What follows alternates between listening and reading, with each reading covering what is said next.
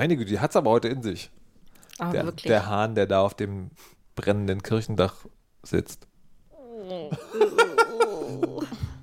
Also, liebe Leute, Wei, oh wei. Wir, wir nehmen diese Folge auf in dem Moment, also literally in dem Moment, wo äh, in Notre Dame der Kirchturm eingestürzt ist, weil das Ding brennt.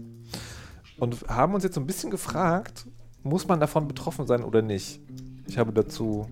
Also der schönste Tweet, den ich gerade dazu gelesen habe, ist, dass jemand gemeint hat, naja, irgendwie in der Revolution wurde das Ding eh einmal ordentlich ausgeräumt, der Turm ist eh nur 150 Jahre alt und die Glasscheiben sind auch aus dem 20. Jahrhundert, das kann man also alles wieder bauen, das ist so ein bisschen die unterschwellige Nachricht.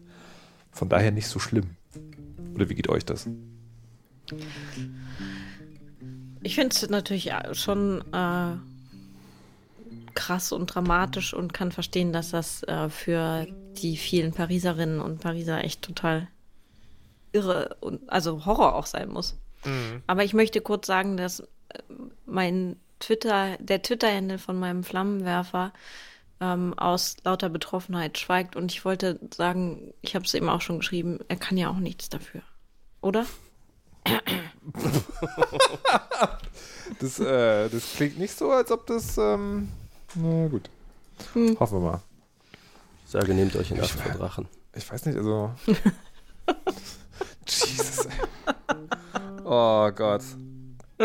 Ich weiß, also ich stelle mir, ich stell mir vor, Malik Aziz würde bei so einer Fernsehserie arbeiten und die Leute, die bei denen die ihn angestellt haben, wüssten nicht, wie er funktioniert, hätten ihm zum Anfang so eine Liste gegeben, pass auf, folgende Dinge bitte nicht sagen, wenn wir auf der Sendung sind, ja?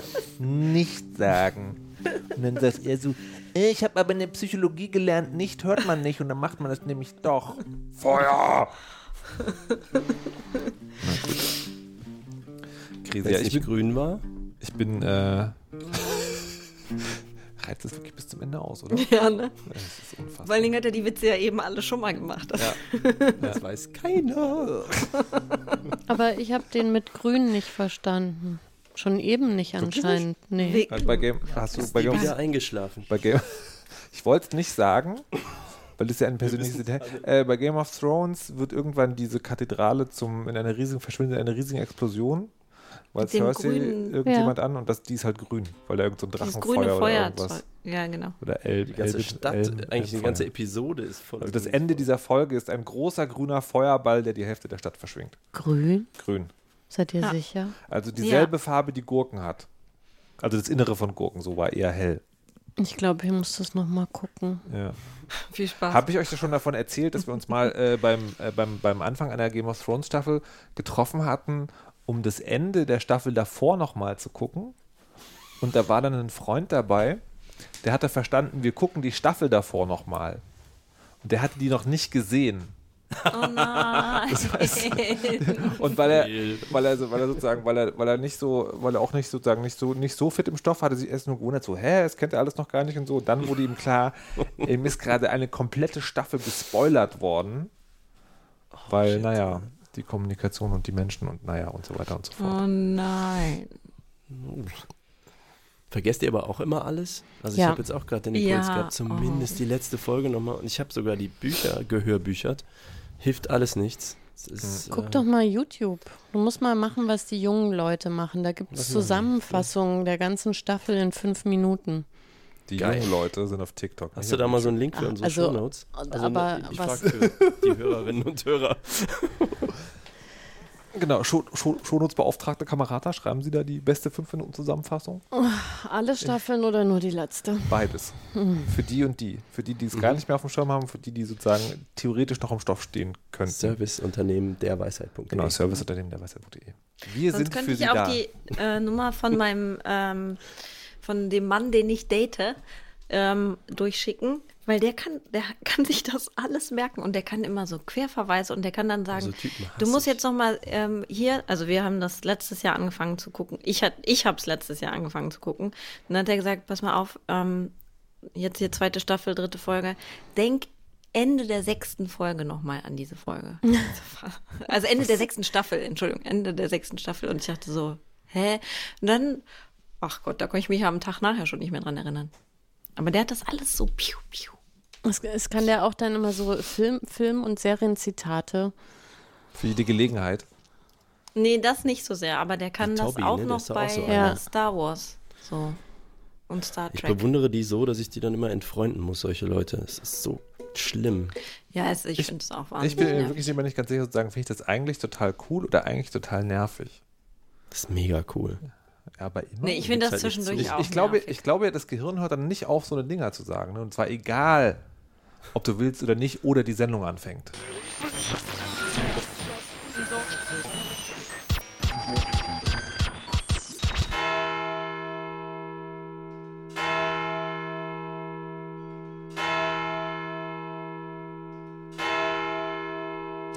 Guten Abend, meine Damen und Herren. ARD und ZDF haben ihr Programm geändert. Denn an diesem Abend könnte es tatsächlich sein, dass das passiert ist. Oh Gott. Und ich will gar nicht weiter drüber nachdenken. Mein Name ist Markus Richter und ich werde versuchen, diese Sendung zu moderieren und begrüße recht herzlich Patricia Kamerata aus Berlin. Guten Tag, ich bin wach. Malik Aziz aus dem fernen Aachen. Ala Morgulis. Und im hohen Norden Frau Kirsche. Guten Abend. Guten Abend. War Ja. das jetzt ein Handman's Tale Zitat? Handmaid's Tale Zitat, welches? was Malik gesagt hat. Patricia Kamerata, Auskennerin aller popkulturellen Dinge, die jemals auf dieser Welt sich äh, zugetragen haben. Ja, Patricia, das war Handmaid's Tale. Du gewinnst drei Ukulelenakkorde. So, ähm, herzlich willkommen. Wir haben, heute, wir haben heute viel vor. Wir haben heute wirklich viel vor. Es gibt ernste Themen zu besprechen. Ähm, zum Beispiel ist ja bald eine Wahl, wo ich nicht so genau weiß, was ich wählen soll, weil wenn ich mir angucke, wie Leute zu Upload-Filtern abgestimmt haben, dann weiß ich nicht so genau, wer überhaupt gehört noch ins Europaparlament. Aber dazu hast du eine Frage, Frau Kirsche. Genau, gerade ähm, zum, zur Europawahl, um die Europawahl geht es. Es war nämlich so gewesen, dass die Social Media Abteilung der Universität, an der ich arbeite, auf mich zugekommen ist, also eine Person aus der Social Media Abteilung. Wobei ich, glaube, das ist auch die einzige Person in der Social Media Abteilung. ähm, aber die hat gesagt, du Kirsche, wir wollen so kurze Filme drehen in Einstimmung auf die Europawahl, um das Thema ähm, auch äh, präsent zu machen für unsere Studierenden. Und das ist immer so dialogisch. Ich treffe mich also morgen mit dieser ähm, äh, Person und mit einem äh, Studierenden, um über das Thema Europa zu sprechen. Und ich habe zur Vorbereitung zwei Fragen bekommen und die Aufforderung, etwas Lässiges ohne Muster zu tragen. Das ist eigentlich der wichtigere Punkt, aber da können wir ja später vielleicht nochmal drüber sprechen. Nein, und ich habe mir gedacht, das ist ja perfekt. Ich frage euch die Fragen und ihr antwortet und ich tue morgen einfach so, als wären das meine Antworten. Alles gut? Gar kein Klar. Druck. Klingt ganz hervorragend, no pressure. Ich möchte vorher, noch, bevor wir damit anfangen, noch sagen, dass das Problem übrigens bei Social Media Redaktion ist ganz generell, dass sie nur aus einem oder zwei Personen bestehen, aber alle Hoffnungen der Welt in sie gesetzt werden. Ich finde, das ist einer der faszinierendsten Strukturprobleme der Menschheit, dass jetzt mittlerweile alle denken, lasst uns eine Social Media Redaktion haben, aber lasst sie uns möglichst hart unterbesetzen. Na, wenn es überhaupt eine bezahlen. einzelne Person gibt. Manchmal ist es ja so, dass das in anderen Funktionen nebenher gemacht Äh, stimmt, werden soll. das, das machst du noch mit. Das gibt Ja. auch das stimmt. Es Drucker könnte auch gut kannst du auch. sein, ne? dass das hier so auch in diesem Fall würde ich auch schätzen. Na gut, so, aber jetzt wollen wir uns auf nicht, nicht hier abschweifen und sondern auf, auf Julias Problem antworten. Und wenn noch irgendjemand von den Hörerinnen oder Hörern, Hörern, ich glaube, mein Neffe hört zu, wenn du mitschreiben könntest, Simi, und äh, mir das dann gleich schicken könntest, das wäre super. Ähm, nämlich, also, Frage 1. Einst. Wann hast du das erste Mal Europa gespürt? Vielleicht bei einer bestimmten Reise oder in einer Alltagssituation. Und der Hinweis, den ich dann noch bekommen habe, war, das erste Mal nach der Einführung des Euros zu merken, dass man tatsächlich kein Geld wechseln muss. Also, wann habt ihr das erste Mal Europa gespürt? Im, äh, wie ich im Urlaub über die Grenze gefahren bin mit dem Auto. Etwas zu schnell. Mein Beifahrer hatte große Angst, aber wir mussten gar nicht anhalten. Deswegen bin ich sehr zügig über die deutsch-französische Grenze gefahren. Und dann, hat- das war für dich dann aber auch so ein Hast du es da auch? jetzt, jetzt Sternegefühl? Ja. Okay. Wie hast Es du hat- das, wie hätte du das geäußert? Naja, einfach tatsächlich, äh, also du, du siehst ja vorher die ganzen Schilder irgendwie, dass Mhm. man jetzt das Land wechselt. Und ich, ich meine irgendwie, aber das kann ja eigentlich auch nicht sein, weil ich meine, mich so an Passkontrollen in meiner Kindheit erinnern, zu erinnern, aber das kann ja eigentlich nicht sein, ne? Keine Ahnung. Passkontrollen in der Kindheit? Ja. Doch klar. Absolut, immer. Ja, klar. Aber ab wann, ab wann sind denn die Grenzen so offen, äh, quasi, dass man da wirklich einfach drüber fahren kann? Ich glaube, Schengen ist seit 24 Jahren eben äh, vor ein paar Wochen gewesen. Oh, ich bin auch älter als 24, glaube ich. Knapp. Ganz knapp, aber ja. Du hast nicht so nah an der Grenze gewohnt. Nee, aber wir sind ja ganz oft nach Italien gefahren. Ah, diese Grenze. Mhm. Ja. Und, und ich mal, also wie gesagt, also wenn, wenn ich jetzt äh, mich nicht täusche, dann habe ich tatsächlich viele Erinnerungen von Grenzübertritten, wo man aber auch richtig kontrolliert worden ist. Mhm. Und das war dann, ja, wie alt war ich da? Na, fast 30 wie ich quasi einfach über die Grenze so fahren konnte, ohne dass man auch irgendwo sich anstellen muss und Ausweispapiere zeigt und so. Mhm. Das ist schon mhm. ganz cool eigentlich. Mhm. Okay. Marek? Ja, ich bin ja hier an der Grenze in Aachen und äh, Kirsche, du hast das wahrscheinlich ähnlich erlebt. Ne? In Aachen hat man es ja zu Fuß nach Holland und Belgien, ich sag mal so 10, 15 Minuten, wenn man will, je nachdem, wo man wohnt. Und für uns war. Ich weiß nicht, warum man das tun sollte. Ich kann dir das sagen. Nämlich, wenn ich Möchte aber nicht darüber sprechen. der Familie ein Wochenendhaus in Kelmis ah, haben, okay. wo man schon okay. als Kinder immer schön äh, Wochenends halt rübergefahren ist und äh, so ein verwildertes Gärtchen, in dem man Feuer machen konnte, ne? so die Dinge, die man halt so tut im Ausland.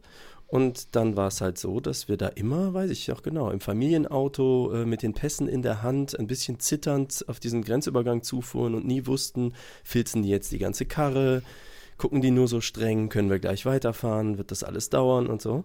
Und das war als Kind auf jeden Fall, äh, hat mich das immer begleitet. Und es gab eben den Moment, wo das einfach nicht mehr so war. Und ähm, das fand ich äh, genauso, äh, wie das Frau Nuff mit, dem, mit Italien beschrieben hat. Also ganz befremdlich und befreiend und dann auf einmal irgendwann musste man natürlich kein Geld mehr wechseln. Und ähm, mein dazugehöriger Moment ist eigentlich, dass der Euro, als der Euro kam, hat mich das so begeistert, weil ich das Zusammenwachsen dieses Kontinents tatsächlich so von der Vision her so fantastisch fand, ähm, das so konsequent fand nach dem Zweiten Weltkrieg und so den Step weiterzugehen, dass ich zur Sparkasse gerannt bin, um mein Konto in Euro zu wechseln. Das konnte man lange bevor das Geld wirklich da war, ein Jahr vorher, mhm. glaube ich. Und äh, dann bin ich hier zur Sparkasse in Aachen, Hauptfiliale, und bin reingerannt an Tag 1 und ich so, ja, ich will mein Konto auf Euro. Und sie so, äh, da haben wir noch überhaupt keine Formulare für, da hat noch nie einer nachgefragt. So, und ich so, aber, aber die europäische Idee und äh, Chirac, Kohl, weiß nicht, irgendwas, tut was. Und sie so, äh, äh, da muss ich jetzt mal den Chef holen. Nice. Hat aber geklappt dann. Ja, cool. Das ist ja schön. Ich habe das gar nicht. Nee, das stimmt. Ich, hatte, ich hatte es dann sehr spät. Ähm, aber, und ich glaube aber, das hat mit meiner Herkunft äh, aus Ostdeutschland zu tun. Weil ähm, die Welt hat sich für mich immer so verändert, dass sie sich quasi meinen Gewohnheiten angepasst hat. Also das klingt jetzt ein bisschen prätentiös, aber das ist einfach eine chronologische Korrelation, die da stattgefunden hat, die gemacht hat, dass es für mich alles einfach immer so war. Ne? Also die Wende mhm. kam für mich zu einem Zeitpunkt, wenn sie nicht gekommen wäre, wäre die DDR für mich echt anstrengend geworden, weil dann wäre das ganze Ding losgegangen mit äh, Scheißsystem und Repressalien. Und zwar so richtig mhm. hart. Ähm, aber so gab es dann die Wende. Und dann sind äh, Teile meiner Familie sind in die Niederlande gezogen. Und da konnte man eh schon immer irgendwie über die Grenze gefühlt, ohne dass da jetzt, also da waren dann halt noch so vielleicht Übergänge, aber ich kann mir an nichts erinnern, dass man da jemals irgendwie kontrolliert wurde. Und je mehr, also je selbstverständlicher es für mich wurde, sich in Europa rumzutreiben, desto Schengen. Und auch ja. diese Sache mit dem Geld war so, die war, also das, das war, das kam halt irgendwie und das war dann natürlich einfach, aber das, da, da hatte ich jetzt nicht so einen, nicht so einen aha, krassen Moment. Tatsächlich hatte ich das erst neulich, und zwar, wann war denn das, letztes oder vorletztes Jahr, als die Handytarife angeglichen wurden. Ah, als ich ja. wirklich, hm, ich fahre, ich fahre ähm, gerne in Spanien auf einem Filmfestival und da bin ich halt sozusagen relativ regelmäßig. Und als mhm. ich da auf einmal ausgestiegen bin und nicht, nicht mehr sozusagen in meinem Handy einstellen musste, bitte keinen Datentransfer mehr anmachen, sondern das einfach sozusagen anlassen konnte, da war es dann Europa. Also im Sinne von, Dass es halt wirklich keinen Stimmt, Unterschied ja. mehr gemacht hat, wo man ist, außer die Leute sprechen halt anders. Aber selbst da, Mhm. so. Das war dann aber kein Problem, weil ob ich in Bayern bin oder in Barcelona, das ist dann halt auch egal. Aber das, das Komische ist, dass das ja nicht durchgängig unkompliziert in Europa ist, ne? Weil was mich damals total erstaunt hat, war zum Beispiel, du kannst ja quasi relativ unkompliziert heiraten, aber wenn du dich scheiden lässt ähm, in Deutschland, also als deutsch-italienisches Paar, dann bist du auch nur in Deutschland geschieden und dann musst du nochmal nach Italien und dich da auch scheiden lassen, wenn du komplett geschieden sein willst, um zum. Beispiel neu zu heiraten. Ja. Ja. Krass. Das, äh, das, das war für mich damals, wie ich das gehört habe, war ich so total verwundert, weil äh, so vieles eben ja so unkompliziert geworden ist. Ähm, und das erschien mir dann so, hä, wie, wo, warum ist das so übrig geblieben? Also irgendwie? Landesgrenzen spüre ich aber auch permanent noch. Ich habe, also das ist tatsächlich äh, nicht nur bei so außergewöhnlichen Fällen, ihr heiraten oder so, sondern äh, hier Eltern von einer Freundin wohnen in Pfalz. Das ist halt eigentlich noch Aachen. Man geht halt über die Grenze und dann ist man halt in Pfalz. Ähm, da kann man halt sonntags einkaufen, weil hier ist dann halt zu. Aber äh, die wohnen halt 100 Meter hinter der Grenze, haben beim Mediamarkt in Aachen eine Waschmaschine gekauft, haben die sich dorthin liefern lassen. Das macht der Mediamarkt auch kein Problem. Auch die Polizei darf hier rüberfahren, wenn sie irgendwen verfolgt. Also denkt man, ist alles zusammengewachsen. Ja, aber dann war diese Maschine kaputt und dann habe ich wirklich vier Tage versucht, irgendeinen Service von Bosch oder wer es war, äh, zu überzeugen, dass die doch bitte da irgendwas tun. Äh, Mediamarkt verweist auf Bosch. Bosch sagt, ist nicht Deutschland, müssen sie mit Bosch Holland reden. Bosch Holland kann dann irgendwie kein Deutsch äh, oder in dem Fall Portugiesisch oder Englisch. Alles war unfassbar schwierig, diese Maschine zurückzugeben. Also wegen 100 Meter. Und deswegen muss man den Kapitalismus nämlich anzünden. Ich hatte sowas ähnliches, ähm, dass die Now we're talking. in, äh, in Österreich äh, gibt es häufiger mal so äh, Elektro-Special-Angebote. Und ich hatte, hatte mich zur Idee verstiegen, mir einen Gaming-Laptop zu kaufen.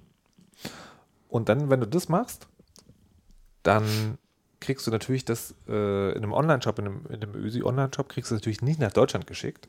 Das geht gar nicht. Sondern du musst dann bei UPS für 80 Euro äh, dir das Paket schicken lassen. Und das war schon echt heftig. Päckchen nach Schweden hat gerade original, ist heute angekommen, habe ich Merchandise verschickt, zwei Monate gebraucht. Krass. Und das äh, zweite Päckchen, was ich rausgeschickt habe, weil ich dachte, das erste wäre verloren gegangen, auf unsere Kosten, liegt seit zwei Wochen beim Zoll. Das weiß ich nur, weil ich es jetzt mit Tracking verschickt habe. Mit Tracking verschicken kostet 32 Euro. Päckchen in die Schweiz 16 Euro, mit Tracking 32 Euro. Okay, also liebes Europa, fürs, fürs richtige Europagefühl brauchen wir grenzübergreifendes Online-Shopping und zuverlässigeren Pakettransport. Genau, weil der, die zweite Frage, die ich euch jetzt leider auch noch fragen muss, ist, was wir, was ihr Europa sagen möchtet. Du Was? hast ja jetzt schon was. Ach so, ich habe schon, ha, ich bin raus. Mehr. Was möchtest du Europa gerne sagen? Patricia? Ich möchte sagen, dass es vor allem blei also so bleiben muss, wie es ist und sich höchstens noch, ähm, ja, noch besser verbinden darf. Aber auf gar keinen Fall dürfen Sachen irgendwie rückwärts gehen oder rückwärts gedreht werden. Liebes Europa, der Herr Orban ist ein alter Pickel, der ausgedrückt gehört. Zum Beispiel, aber da gibt es ja das noch so stimmt. ein paar, die Ja, man gleich mit ausdrücken kann. Ich Ne? wollte ich wollte jetzt nur den ersten benennen. Ja. Mhm. Liebes Europa, bitte mehr davon und besser. Denn äh, da gibt es eine große Welt, die heißt China und USA und so andere Dinge. Und alleine sind wir alle gar nichts. Also mehr. Ist, ist es jetzt bei dir aber der Gedanke, ähm, äh, dass wir groß genug sein müssen, um mit, mitspielen zu können? Ich glaube, es sind mehrere solche Aspekte. Die Welt ist halt zusammengerückt.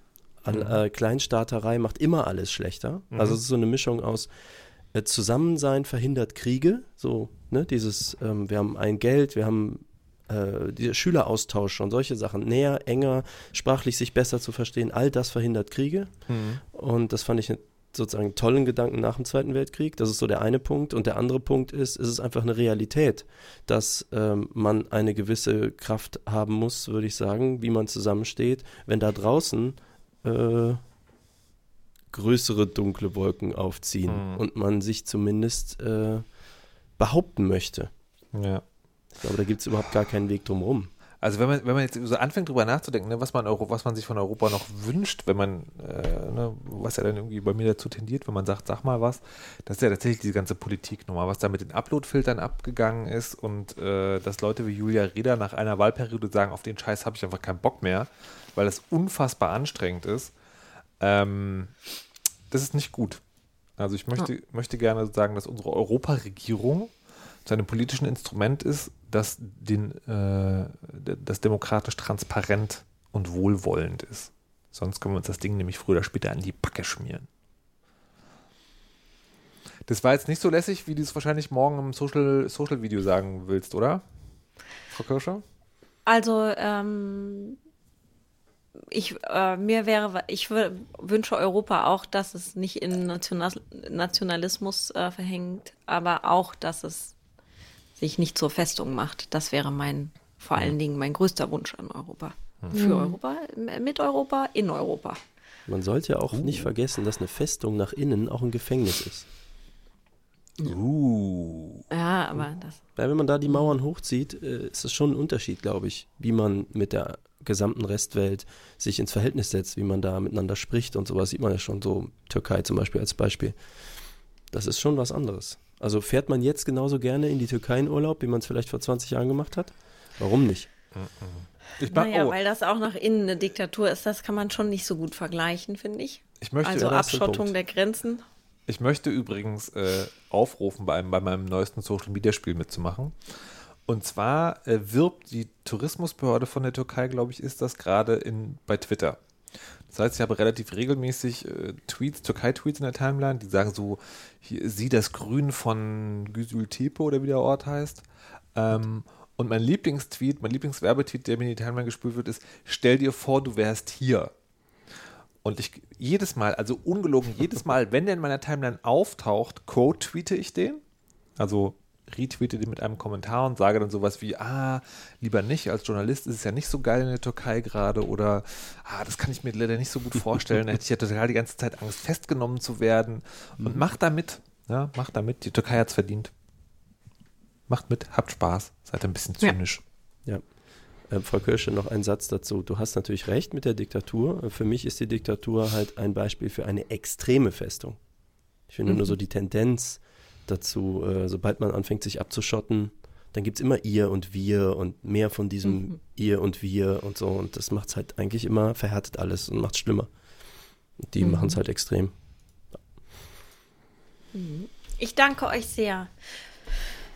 Sehr gerne. Europa. So, was liegt Ich- jetzt ich- an? Ich will noch, ich will noch so. äh, ergänzen, am 17. Mai sind die U18 ähm, Europawahlen. Da können Kinder wählen gehen. Und äh, wenn man Kinder ja für Politik interessieren will und gerade auch für Themen wie Europa, dann ist das vielleicht eine Sache, die man anregen kann. Aber das hat keinen Effekt, was da gewählt wird. Nö, das hat keinen Effekt. Ähm, aber ich glaube, gerade in dem Europathema, ähm, wenn es auch um so Sachen wie Umweltschutz und so weiter geht, ähm, ne, was ja klassischerweise eben ja nicht äh, vor den Grenzen dann Stopp macht, bestimmtes Verhalten, ähm, ist zumindest, äh, zeigt das, glaube ich, schon so Bedarfe an Ja. politische. Hm. Cool. Okay. Ähm, ich habe neulich Menschen verunsichert. Darüber möchte ich mit euch reden. Und werde, ich verspreche auch zum Schluss ziehe ich das auf eine gesamtgesellschaftliche Ebene. Also, Das Neulich- ist das Mindeste. neulich Kindergeburtstag. Ja, und, und es begab sich, nee, es war so gewesen. Es war Kindergeburtstag und die Tage davor waren so ein bisschen anstrengend, deswegen war die, die Durchplanungsität nicht so hoch, wie sie das normalerweise ist. Ähm, und dann war also der Tag rangekommen und äh, meine Freundin musste arbeiten und ich war an dem Tag nicht äh, bürokratisch veranlagt und habe dann schon mal das Mittagessen gemacht. Und dann war der Plan, also man geht irgendwie ein Eis essen mit so einer kleiner, größeren Gruppe von Leuten und dann gehen wir zu Hause und, und essen noch Abendbrot. Und dann hatte ich, habe ich gedacht, naja, ähm, das ist ja eigentlich geil, wenn man dann nach Hause kommt, wenn dann schon alles fertig ist.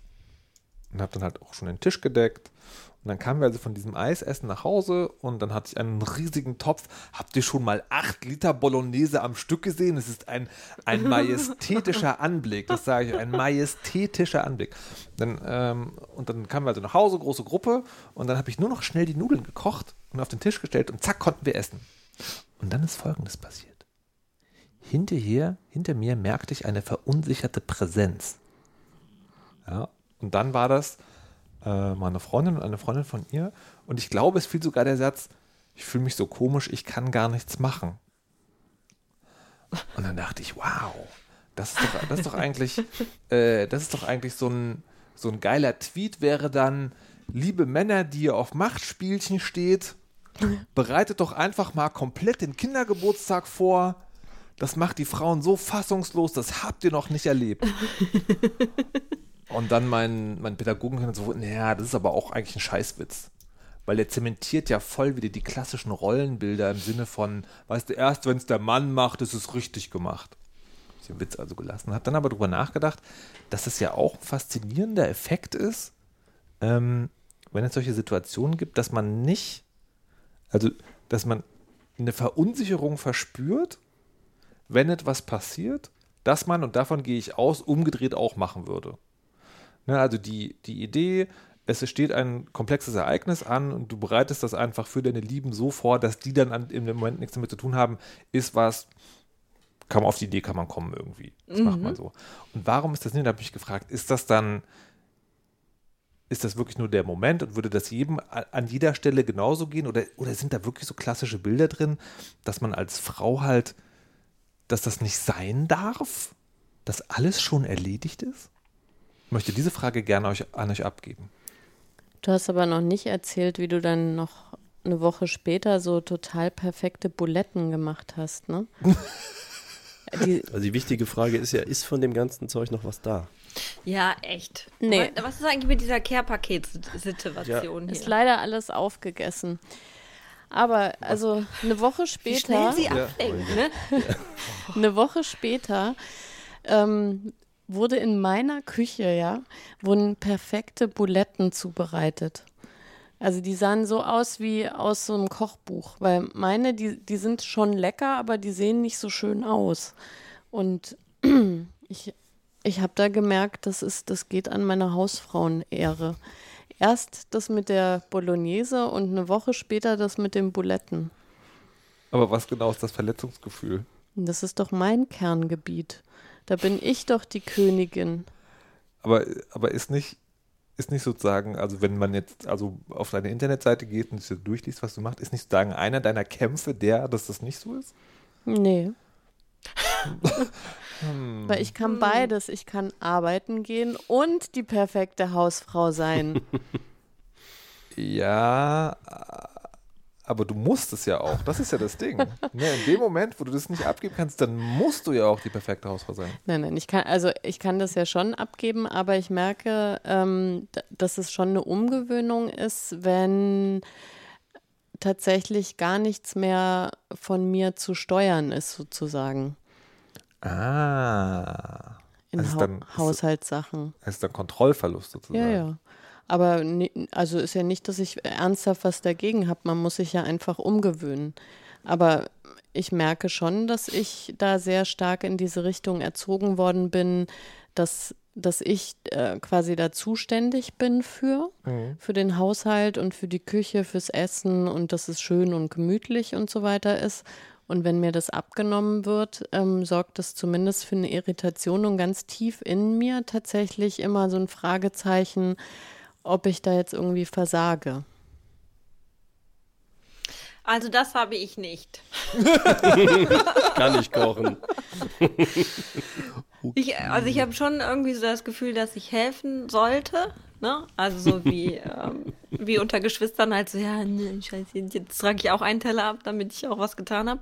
Aber wenn ich nicht muss, also wenn mir jemand sagt, nö, nö, setz dich einfach hin, hör mal, Kernkompetenz. Aber aber auch. Aber ich frage trotzdem vorher nach, aber nicht, weil ich das Gefühl habe, dass ich das jetzt meine Aufgabe wäre, das zu tun, sondern weil man das so macht. Ihr habt das beide so richtig schön beschrieben. Ich kann beide Gefühle so perfekt nachvollziehen.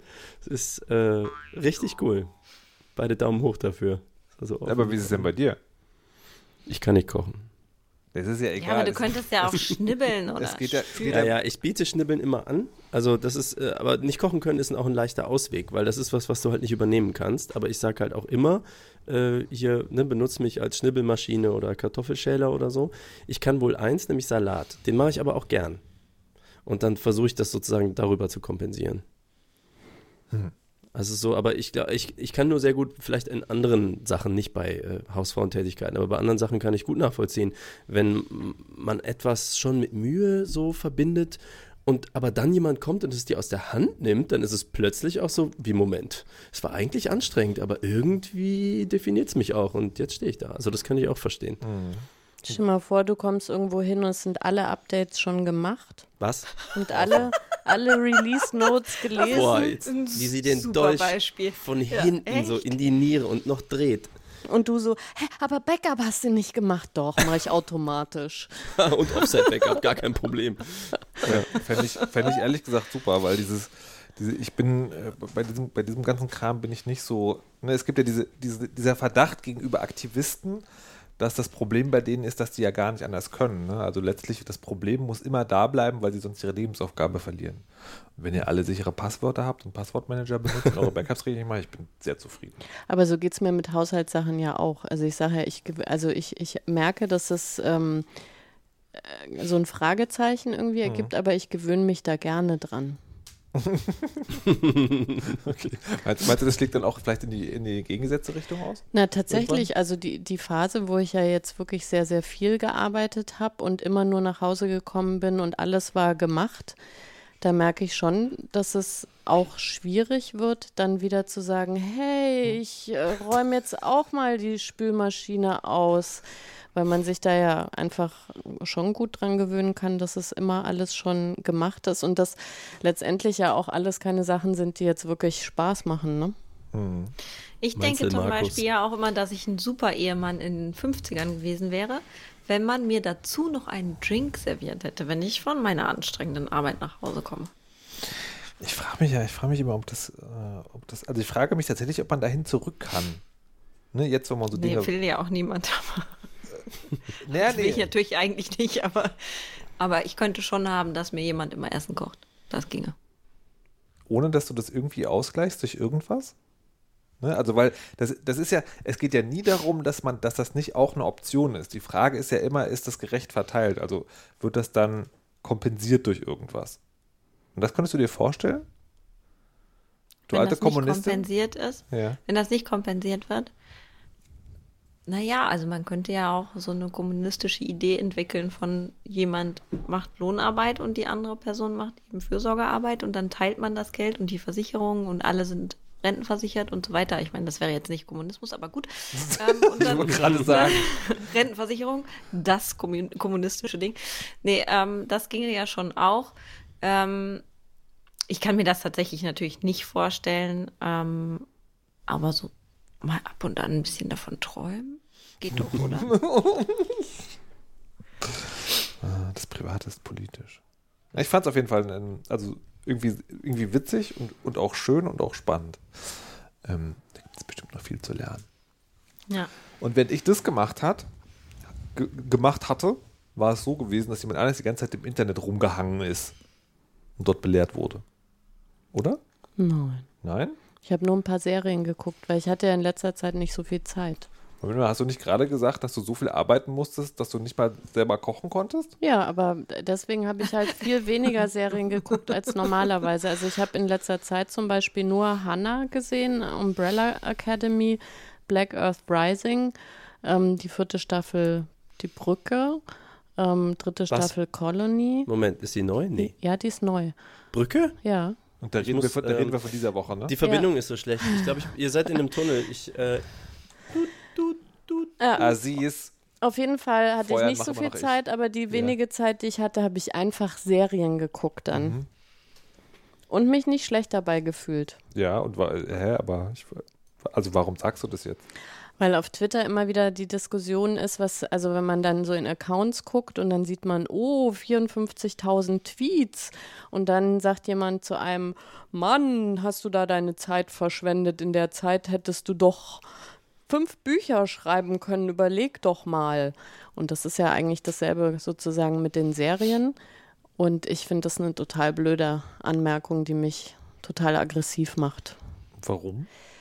weil erstens muss ja nicht immer alles irgendwie einen Output, einen sinnvollen haben oder irgendwie effizient sein oder man muss auch nicht jede Minute des Lebens irgendwie sinnvoll verbringen. Das ist das eine. Und ähm, ja, das andere ist, dass man einfach Hobbys haben kann, die Zeit Relaxen fressen. gehört dazu und entspannen, damit man eben die andere Zeit leistungsfähig ist, sozusagen. Hm. Also ich, ich, ich finde es wirklich totalen Schwachsinn, diesen Anspruch zu haben, immer alles irgendwie effizient zu nutzen. Hm. Und da ja. gehört Twittern für mich auch dazu. Wie Twitter ist für dich was Effizientes oder? Nee. Das ist eine, eine Freizeitgestaltung. Okay.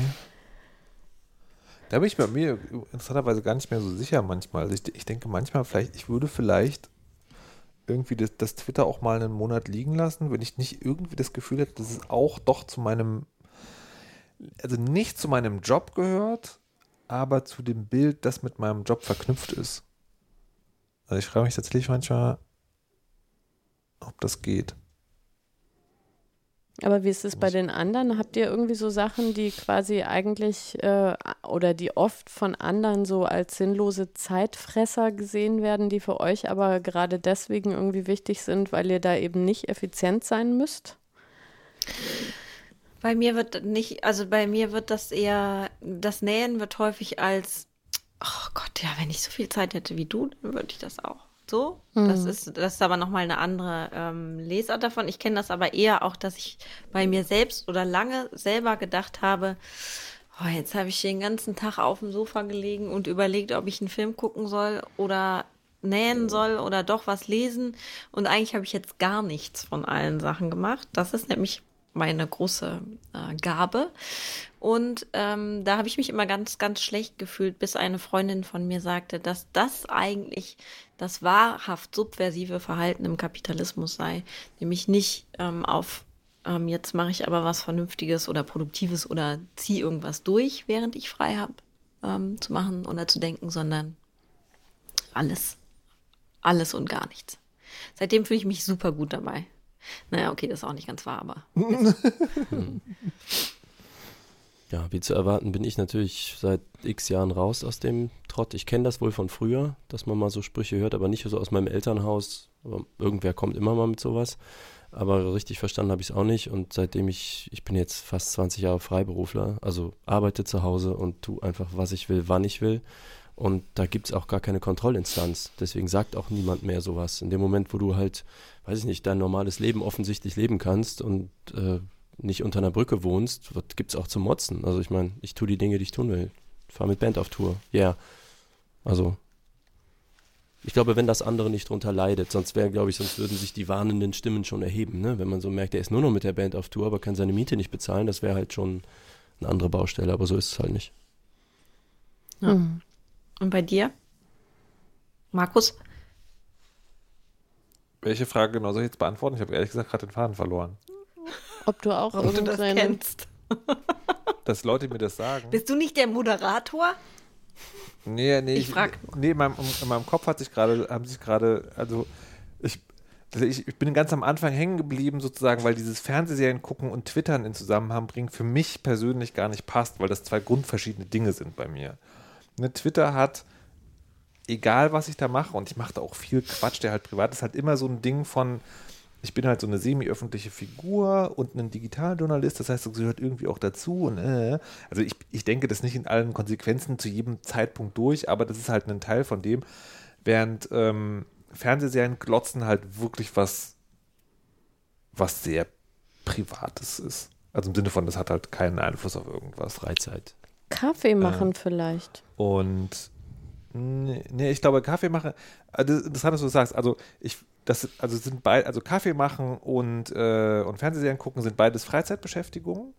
Und davon ist aber interessanterweise, glaube ich, das Kaffee machen ähm, geduldeter in der Gesellschaft. Ne, weil das ist ja Das glaube ich auch. das ja. hat so dieses, ne, von Genuss und, und edel hat das ja was und selber machen.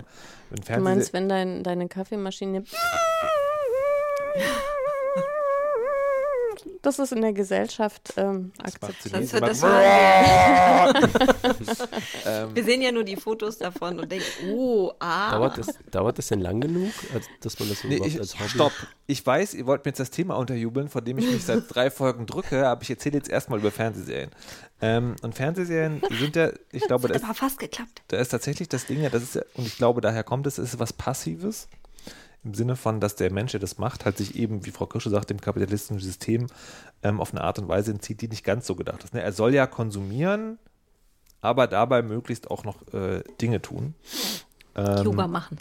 Yoga machen, genau, Selbst, Selbsteffizienz.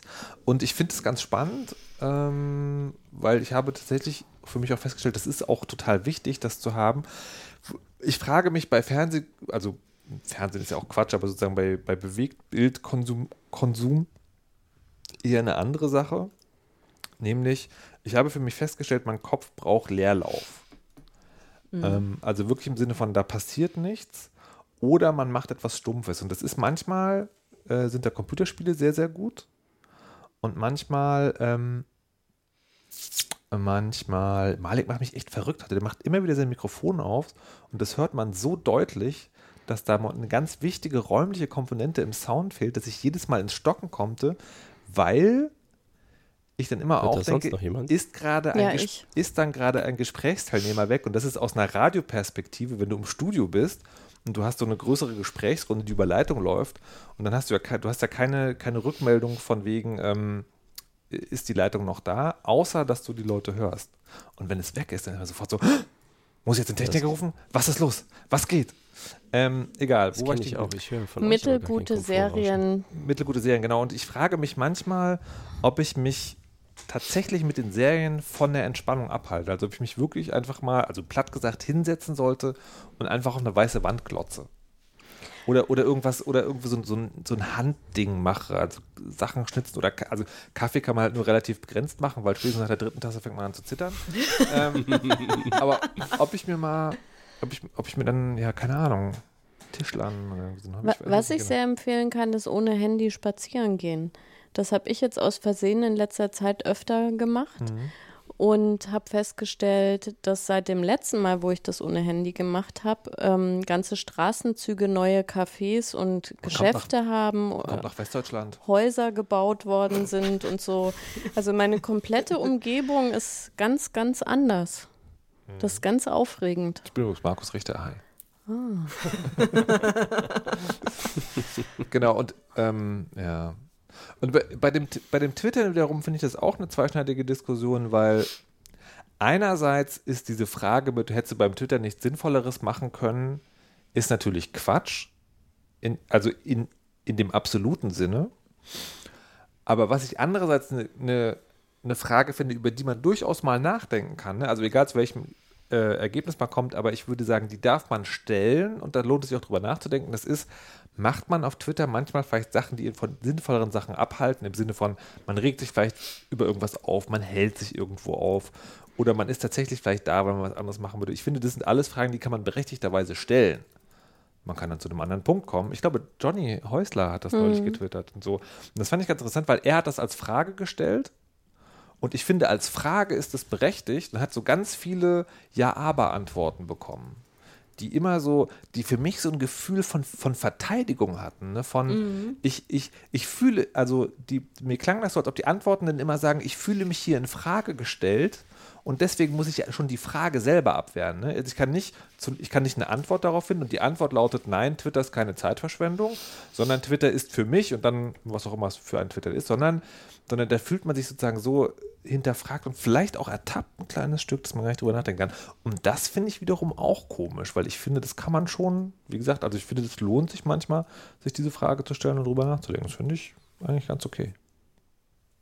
Ich kann sehr empfehlen, ähm, eine Katze zu haben, die sich gerne auf den Bauch legt, Weil dann kann man stundenlang auf dem Sofa liegen und kann ja nicht aufstehen, weil die Katze schläft gerade. Das ist sehr traurig. Aber, aber macht es nicht total verrückt, weil das kann man ja mit Babys auch haben. Aber ich fand das Aber immer. kacken die nicht irgendwann? Babys oder Katzen? Na, Katzen, die, die gehen ja von alleine. Also die meisten. Babys haben ja Windeln an. Aber die sind ja auch irgendwann voll. Ja, dann, dann liegen die Babys meistens auch nicht mehr so relaxed auf dem Bauch, Ja, sondern eben. Aber deswegen, also, wenn, also wenn, Ich finde, wenn Babys liegen ganz selten nur relaxed auf dem Also Bauch. wenn die Auswahl jetzt ist Katze oder Baby als Sofabeschwerer für den Menschen, würde ich Ja. mich immer für eine Katze entscheiden, weil die geht von alleine aufs Katzenklo und wenn man auf dem Sofa sitzt und sich überlegt, ah, die Katze ist auf dem Katzenklo, muss ich jetzt vielleicht doch mal aufstehen, wie ist es eigentlich, lohnt es noch, kommt die Katze schon wieder zurück und zack. Baby hingegen, windelvoll, muss aufstehen. Windeln Und wenn man dann zum Beispiel, wenn einem der Fuß einschläft oder sowas, ne, oder man denkt, alt, du liegst jetzt aber echt gerade ein bisschen unbequem, dann kann man die auch runterschmeißen im Notfall.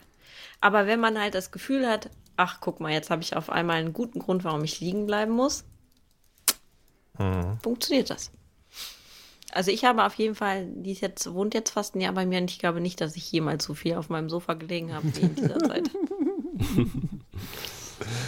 Sehr, sehr gut. Also, lieber eine Katze oder ein Elektroauto. das Elektroauto auf den Bauch legen. Wie ist das mal? Kann man sich mit dem Elektroauto auf den Bauch legen? Würden Sie das empfehlen? Bisher hat es noch nicht geklappt. Es wären 1,8 Tonnen oder so, die man dann da irgendwie balancieren müsste. Ja gut, aber irgendwas ist immer ist? so, so leicht ist die Katze jetzt auch nicht. Aber echt, wie viel? Schnurrt jetzt 1,8 auch. Tonnen nur? Ja. Ist Nur ist gut. Na, aber ist das nicht mehr, mehr, weniger als die Hälfte von einem, vom normalen Gewicht? Nee, es ist 500 Kilo mehr als ein Verbrenner. Ungefähr. Wie ist das denn jetzt eigentlich, so ein Ding zu haben? Fantastisch. Also es war so gewesen. Ich bin ja seit vielen Jahren Elektroauto-Fan und äh, habe mir vor allem Clean Electric, äh, so ein anderer Podcast, den ich sehr liebe, oft angehört, war da auch schon zu Gast.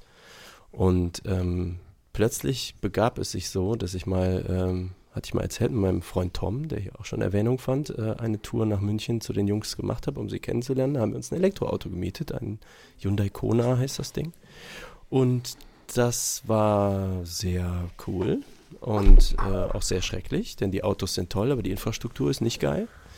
Und ähm, dann habe ich gedacht, ja, das ist alles super und für so ein Wochenende kann man das auch machen, aber ich werde nie das Geld haben, mir sowas zu kaufen und so weiter.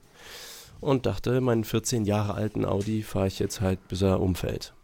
Und plötzlich ging die Kupplung immer so schwer. Und das piepste immer beim Anmachen. Und der TÜV kam näher.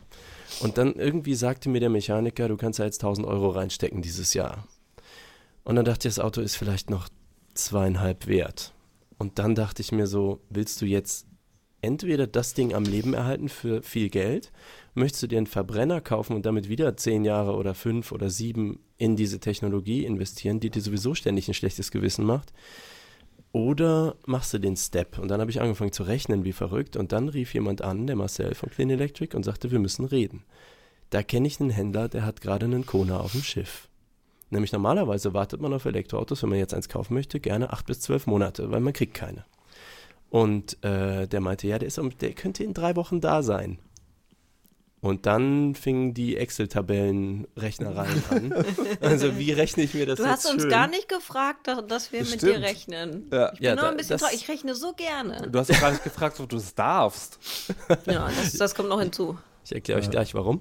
Okay. Und ähm, während ich also mit Marcel von Clean Electric, das sind drei Jungs, die diesen Podcast machen, ja, also während ich mit Marcel von Clean Electric ähm, also heftig in Excel-Tabellen herumstöbert und versuchte mir das irgendwie schön zu rechnen, kam die Idee auf, dass man bei Philipp von Clean Electric ähm, wenn ich mal so ein Auto gekauft hätte, dann bei dem vorbeifahre, ohne ihm was gesagt zu haben, in München wohlgemerkt, ähm, und einfach klingel und sag, hör mal, Philipp, kann ich Strom haben? Und das dumme Gesicht wollte ich gern auf Kamera haben. Und diese Gedanke hat sich so verselbstständigt, dass ich dann gemerkt habe, okay, diese ganze Aktion zieht sich aber trotzdem ein paar Monate und während dieser Monate kann ich in keinem Podcast darüber sprechen, dass ich mir ein Elektroauto kaufe. Und das war schrecklich, denn Philipp hört der Weisheit und seine Frau Daniela, liebe Grüße an der Stelle, hört der Weisheit und ich wusste ein Wort von mir Und witzigerweise, es war dann auch alles geschehen. Tatsächlich kaufte ich dieses Auto. Es gibt tolle Förderungen. Äh, man kann sich das alles ermöglichen. Es geht alles irgendwie. Es können wir dann, kann mich gerne jemand anschreiben, wenn ihr mehr dazu wissen wollt.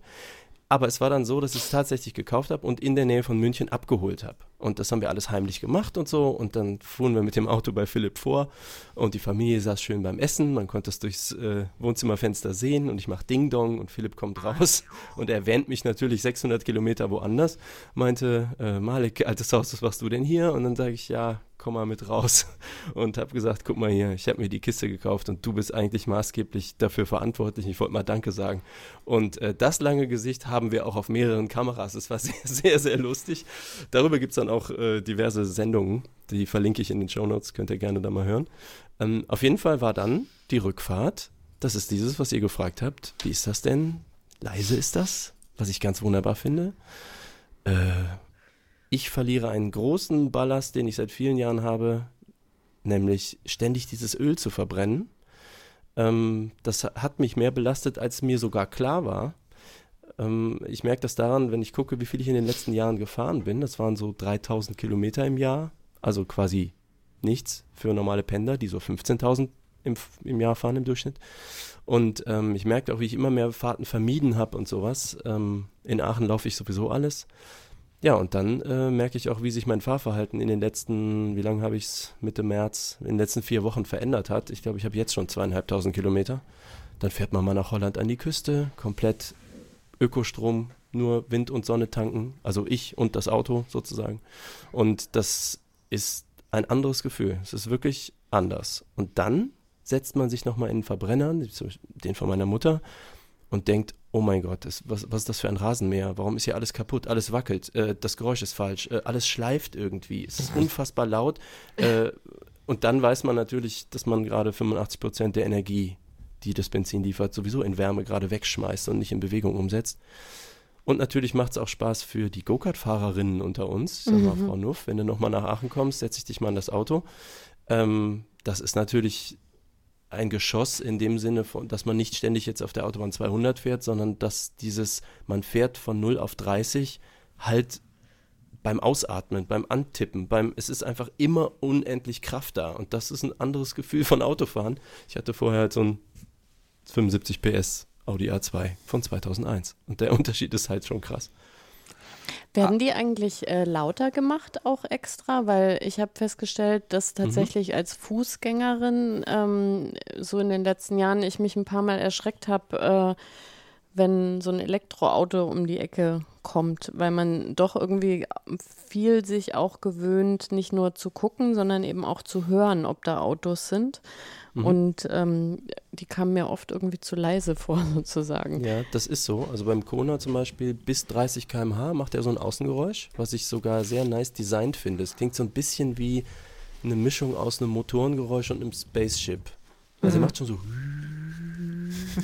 Also es verändert sich auch je nachdem, wie schnell man fährt und nice. wenn man bremst. Das ist schon ähnlich wie Motorengeräusch. Mhm. Und das schaltet sich selbst ab über 30 km/h. Und man kann es auch mit dem Knopf ausschalten, aber ich lasse es aus genau den Gründen halt an. Mhm. Ich denke, das ist, ich weiß gerade das Datum nicht, ob es Mitte dieses Jahres, diesen Jahres, dieses Jahres, diesen Jahres oder nächsten Jahres ist, aber es wird auch Gesetz. Also das heißt, dann müssen die das haben. Mhm. Sag mal, was mich noch Auto interessiert, hast du dir jetzt dieses konkrete Auto gekauft, also die, die Marke und den Typ, weil das gerade vom Schiff war und günstig war? Oder ist das jetzt auch ein Auto, was deine langwierigen Recherchen herausgetan haben, als das will man jetzt haben?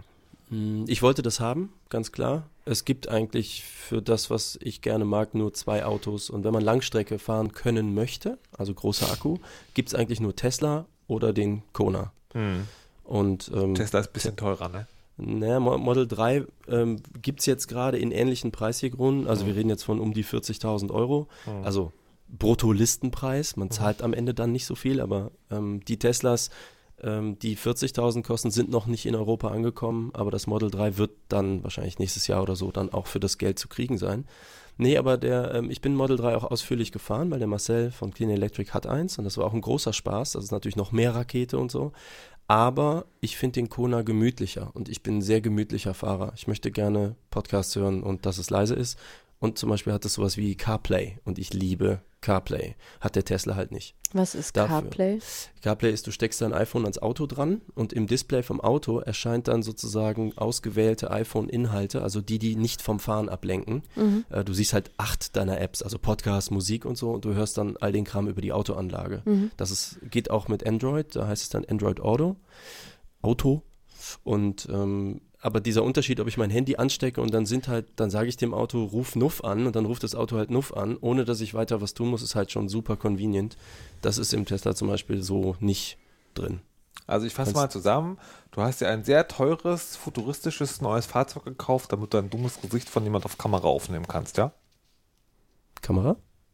Na, hast du nicht Äh, erzählt? Von Philipp. Ah, von Philipp. Ja, nein. Ah Ja. Gott, ist der Gag, der ist, so, der ist so gründlich verreckt wie noch. Sorry. Aber ich meine, wir, haben, wir, wir beenden die Sendung quasi, wie wir sie angefangen haben. Das ist ja auch sozusagen schön, wenn man, so, Hilflos. wenn man so eine hilflos eine, eine inhaltliche Klammer ähm, macht. Naja, gut. Sorry. Ja. Und jetzt sind auch noch zwei Minuten zu füllen. Ja, ich könnte euch zum Beispiel sagen, dass äh, Bala Morgulis tatsächlich aus Game of Thrones kommt. Es Und was gibt nur eine Sache, die schlimmer ist, nämlich schlechte Witze nochmal erklären. Also, Also als schlechte nicht- Witze Ja. selbst Hm. zu machen. Aber du hast es ja nicht erklärt eben. Das fand ich ganz mutig.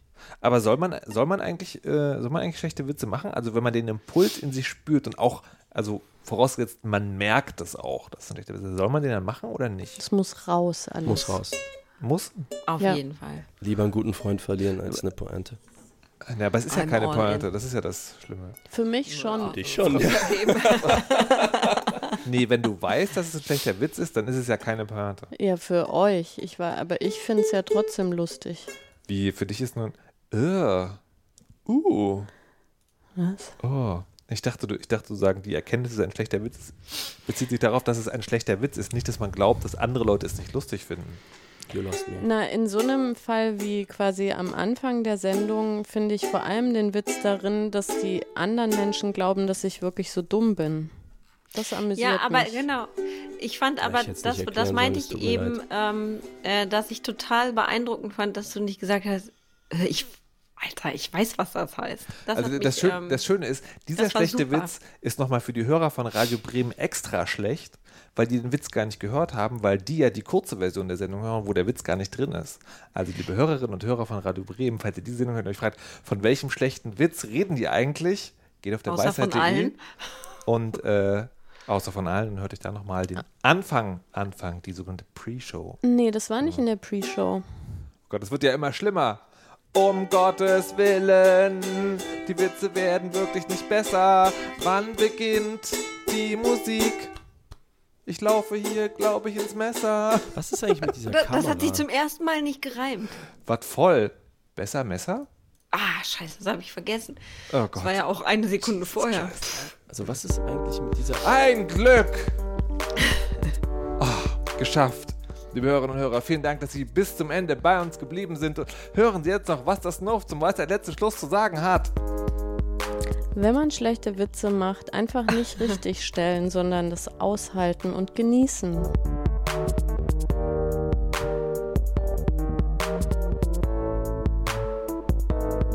Ich fühle mich so schuldig jetzt.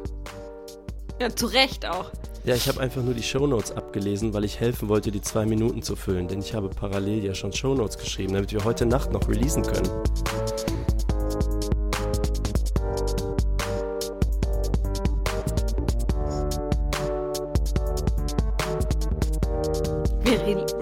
Immer freitags, das ist doch eine neue Regel. Damit wir nächsten Freitag releasen können. Geht doch. Markus. Komisch, er ist in, wieder in einem Tunnel. Heute ist die Verbindung erstaunlich schlecht.